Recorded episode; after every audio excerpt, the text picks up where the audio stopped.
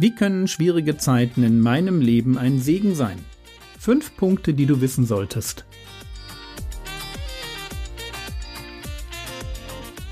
Theologie, die dich im Glauben wachsen lässt, nachfolge praktisch dein geistlicher Impuls für den Tag. Mein Name ist Jürgen Fischer und heute geht es um unsere Verherrlichung. Ein wenig hoffe ich, dass diese Woche im Nachdenken über schwierige Zeiten euch nicht hat mutlos werden lassen. Wenn man jeden Tag hört, dass Leid zum Leben dazugehört, dann kann einen das schon ein wenig depressiv machen. Aber genau das war nicht mein Ziel. Mir persönlich hilft es ungemein, wenn ich weiß, was ich erwarten kann. Also, ich fahre gerne im Herbst nach Griechenland. Warum? Weil es dort noch warm ist und ich im Mittelmeer noch schwimmen kann. Und bevor es losgeht, checke ich immer den Wetterbericht. Ich will wissen, was ich von meiner Urlaubswoche erwarten kann. Ich will wissen, wie warm das Meer ist. Und ich will wissen, ob es vielleicht regnet. Ich freue mich, wenn die Wettervorhersage Sonne satt verkündigt. Und ich stelle mich darauf ein, wenn weniger gutes Wetter angesagt ist. Ich möchte es einfach wissen. Und beim Thema schwierige Zeiten, da weiß ich, was angesagt ist. Ich weiß es, weil ich Bibelleser bin. Und angesagt ist für dieses Leben Leid. Leid in allen Formen und Farben. Das volle Programm. Von Versuchung über Verfolgung bis zum Versagen. Hast du gerade gesagt Versagen? Ja, auch das gehört zum Leid dazu. Dass ich oft genug mir selbst im Weg stehe und mir meine schwierigen Zeiten durch Dummheit und Sünde selber bereite. Aber keine Sorgen, auch dort, wo wir uns das Leben selber schwer machen, hält der Herr Jesus Segen bereit. Und sei es nur, dass wir in dem Moment, wo wir unsere Sünde bekennen, seine Gnade erleben dürfen. Oder dass wir das ganze Ausmaß unserer Verlorenheit und seiner Liebe besser verstehen. Der Herr Jesus hat gesagt, dass jeder Tag an seinem Übel genug hat. Und er hat recht damit. Jeder Tag hat an seinem Übel genug. Ich werde nie ins Bett gehen und mir denken, schade, das war so ein schöner Tag, aber etwas mehr Sorgen und Schmerzen wären schon schön gewesen. Es wird immer andersherum sein. Ich werde eher denken, das war eigentlich ein schöner Tag, aber schade, dass auch noch das und das passiert ist. Das hätte ich wirklich nicht gebraucht. Und so kommen wir beim fünften Segen von schwierigen Zeiten an. Ich habe diesen Segen Verherrlichung genannt. Leid ist im Leben von Menschen immer dann besonders leidvoll, wenn es sinnlos zu sein scheint. Leid mit Sinn verliert seine Grausamkeit.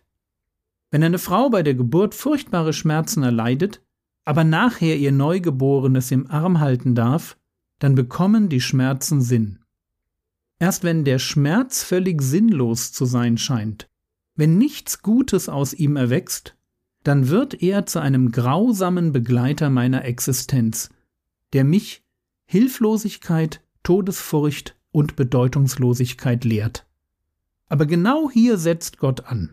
Er gibt meinem Schmerz eine Bedeutung. Er lässt meinen Schmerz im doppelten Sinn nicht unbeantwortet. Zum einen, weil er mich als Immanuel, als Gott mit uns, durch das Leid hindurch begleiten will. Jesus ist der gute Hirte, der nicht von meiner Seite weicht, der meine Gebete hört und mich zu gegebener Zeit so retten wird, wie es in seine Pläne passt zum anderen, weil er mir verspricht, das Leid in Freude zu verkehren. Dazu tut er zwei Dinge. Zuerst einmal wird er mich trösten. So heißt es über den Moment, wenn der neue Himmel und die neue Erde Realität werden in Offenbarung 21, Vers 4. Und er wird jede Träne von ihren Augen abwischen. Und der Tod wird nicht mehr sein, noch Trauer, noch Geschrei, noch Schmerz wird mehr sein, denn das Erste ist vergangen jede Träne abwischen. Auf der Erde hatten wir Angst, haben geweint, und Gott selbst hat jede Träne gesehen und sie sich gemerkt. Wie David es im Psalm 56 formuliert, stehen meine Tränen in Gottes Verzeichnis.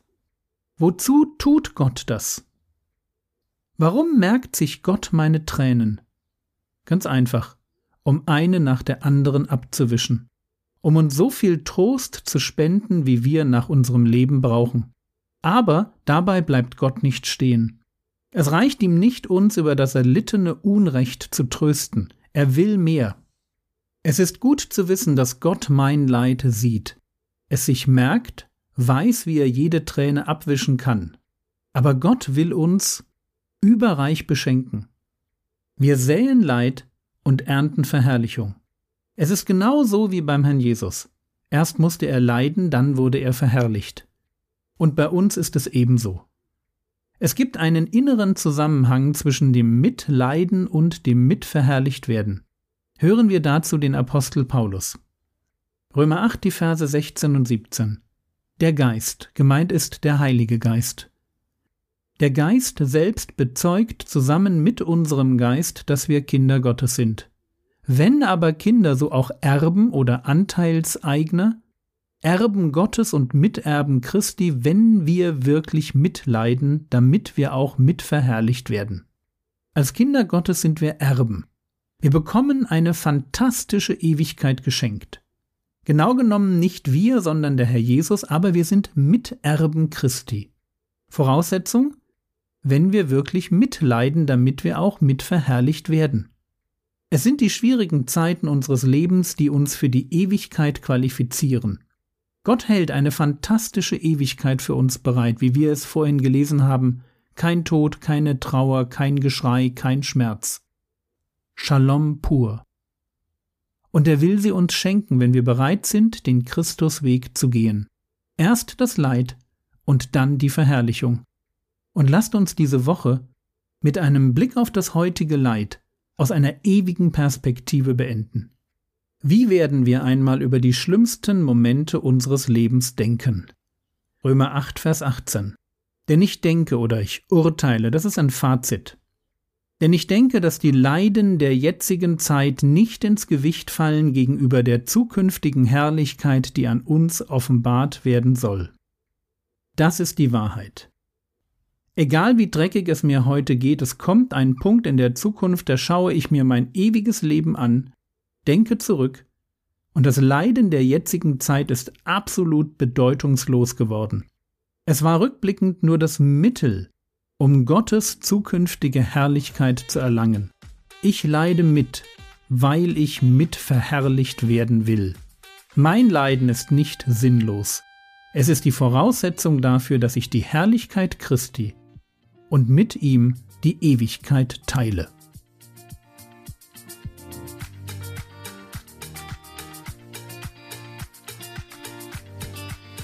Was könntest du jetzt tun? Du könntest die Skripte auf Frogwords herunterladen und sie noch einmal überfliegen, um dir die Bibelverse herauszuschreiben, die du auswendig lernen willst. Glaub mir eines, das Thema ist wichtig. Das war's für heute.